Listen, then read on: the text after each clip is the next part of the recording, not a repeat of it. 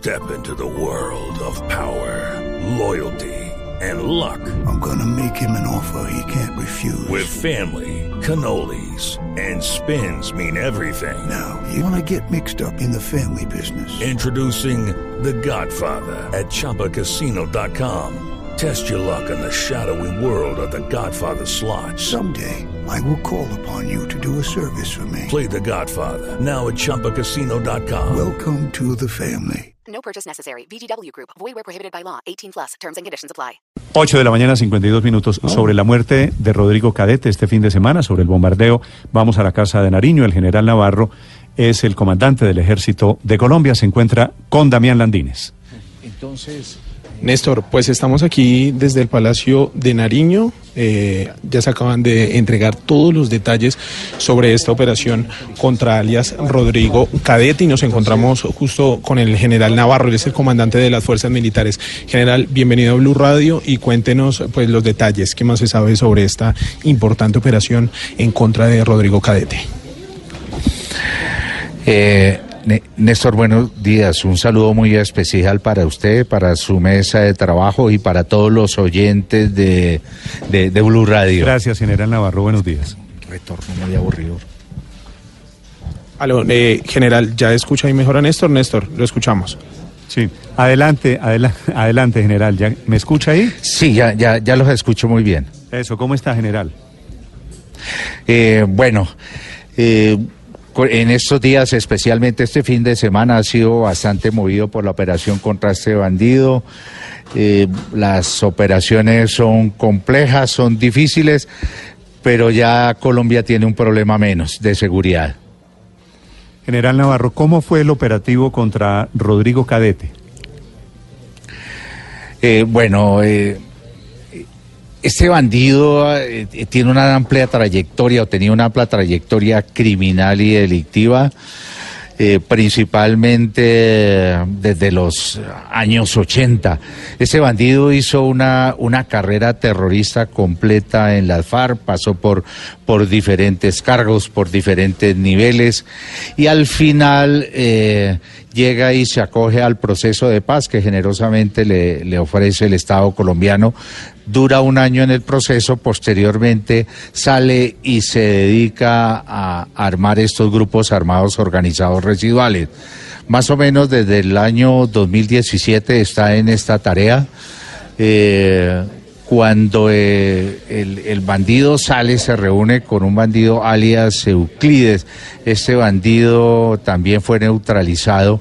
Se reúnen más o menos en la misma área donde fue la operación y posteriormente se va para Venezuela, donde recibe directrices de alias Gentil Duarte para organizar esta estructura lo, lo, ubicamos más o menos a mediados de, bueno, tal vez a principios de, de enero, que se iba moviendo por el sur del, del Guaviare y es cuando ya lo ubicamos en esta zona. ¿Cuál era el gran riesgo que teníamos con él? Él hizo subir pequeñas estructuras que se estaban formando en el Putumayo, en el Caquetá, en el mismo Guaviare y en el Meta, se reúnen para dar directrices de cómo iban a, organizar e intentar armar lo que antiguamente fue el bloque sur y el bloque oriental de la FARC, y es cuando le hacemos la operación contundente. General Navarro, ¿cuántos hombres estaban en ese ejército que estaba armando Rodrigo Cadete? Eh, tenían eh, más o menos unos 90, 100 bandidos es una cantidad considerable, pero lo más peligroso es que se iban a repartir por el departamento de Meta, Caquetá, Guaviare, Putumayo. Y esas pequeñas células de 10, 12 o 15 bandidos son los que a la vuelta de unos dos o tres años nos podrían estar generando unos grandes problemas. Por eso era importante atacarlos en este momento y no dejarlos que cumplieran sus pretensiones. Nosotros en el plan de guerra bicentenario nos hemos comprometido de manera clara a detener el crecimiento del GAO residual, del LN también y a disminuir considerablemente sus hombres para que dejen de ser una amenaza nuevamente para el, para el país. General Navarro, con, con Cadete, con Rodrigo Cadete, ¿cuántas bajas hubo en total? Eh, en total, hasta el momento, eh, han caído en el desarrollo de las operaciones militares eh, 14 bandidos, se han capturado en combate, algunos de ellos heridos seis, y se han recuperado cuatro menores de edad. En total van 24 eh, neutralizaciones. ¿Y de estos, estos 14 eran todos ex-FARC o ya son ejércitos diferentes a las viejas FARC? Eh, princip- lo- los principales cabecillas eran ex-FARC. Eh, tenemos que seguir en, en los- en las tareas de inteligencia para lograr estructurar de mejor manera cuál es la composición, cómo están organizados. Y también hay unos nuevos reclutamientos que hicieron en la zona. General, ¿la decisión de bombardear va para los disidentes de las FARC o también para las otras GAOs, como pues los Pelusos, el Clan del Golfo, etcétera? Eh, esa decisión está para todos los grupos armados organizados. General Navarro, ¿cuáles eh, son o eran los vínculos de, de cadete con Venezuela que usted mencionó? Eh, los, lo- los vínculos de, de Venezuela, o mejor, de cadete con Venezuela, son los siguientes. Lo primero, eh, quiero hacer precisión en lo siguiente. Eh, los gajos residuales y de, y de- y de manera particular ese que estaba dedicado a tareas fuertes de narcotráfico, eh, es lo que se cataloga como crimen transnacional organizado, terrorismo también puro. Para combatir el terrorismo y el crimen transnacional organizado es indispensable la, cooperación internacional y con Venezuela no hay apoyo para combatir el terrorismo y el crimen transnacional organizado. Entonces, no se combate el narcotráfico, no se combate el lavado de activos, no se frena eh, el mercado negro de armas. Entonces es muy difícil. Y al estar en Venezuela, pues obviamente ellos no sienten presión de ningún tipo. ¿Quién más está en Venezuela de estos ex-FARC, General Navarro? Eh, de ellos está el bandido alias John 40, eh, está alias Gentil Duarte dentro de las cabezas más visibles de esta organización. ¿Y qué les dan en Venezuela o qué reciben en Venezuela? ¿Alguna clase de apoyo fuera de la capacidad de, de esconderse? Eh, Néstor, yo creo que con la capacidad, con la posibilidad de que nadie los persigan, con eso es más que suficiente para que puedan desarrollar todas sus actividades terroristas. Están tranquilos, pueden organizarse, pueden hacer cualquier cantidad de tareas sin que nadie los moleste o los incomode. General, Claro, volvien- pero- volviendo a mi pregunta de, de los bombardeos, eh, es una nueva política, porque hasta ahora en Colombia no habíamos visto que bombardearan, por ejemplo, a grupos de narcotraficantes, ni en su momento no se bombardeó ni al cartel de Cali, ni, ni al cartel de Medellín. ¿Sería una nueva política? Bueno, para poder aplicar eh, la, toda la capacidad militar del Estado, eh, surte un proceso. Ese proceso se determina en el Consejo Nacional de Seguridad, donde se hace una caracterización de la amenaza.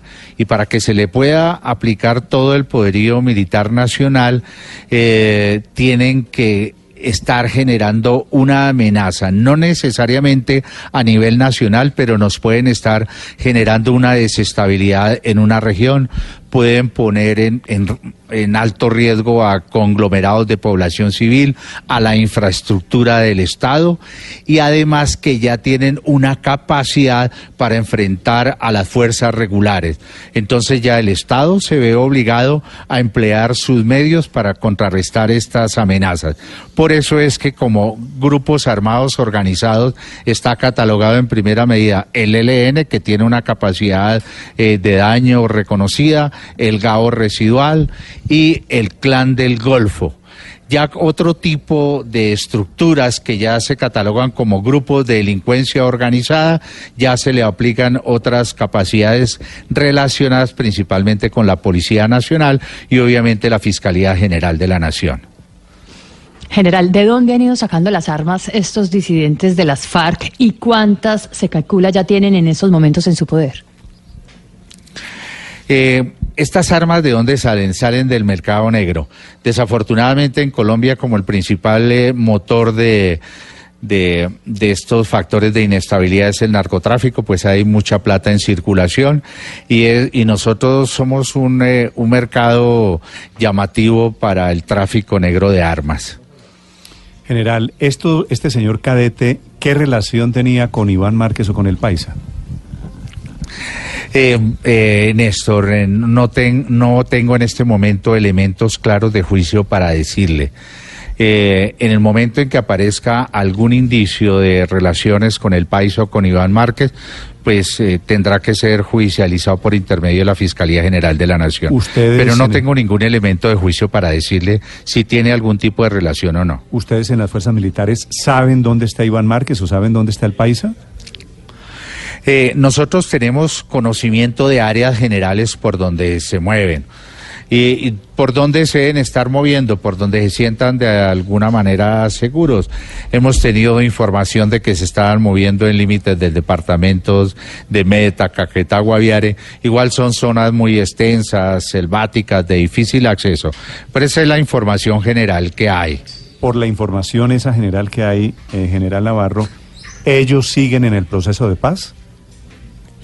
Bueno, lo he manifestado en otras ocasiones. En este momento todo es un tema jurídico que lo maneja la, la JEP.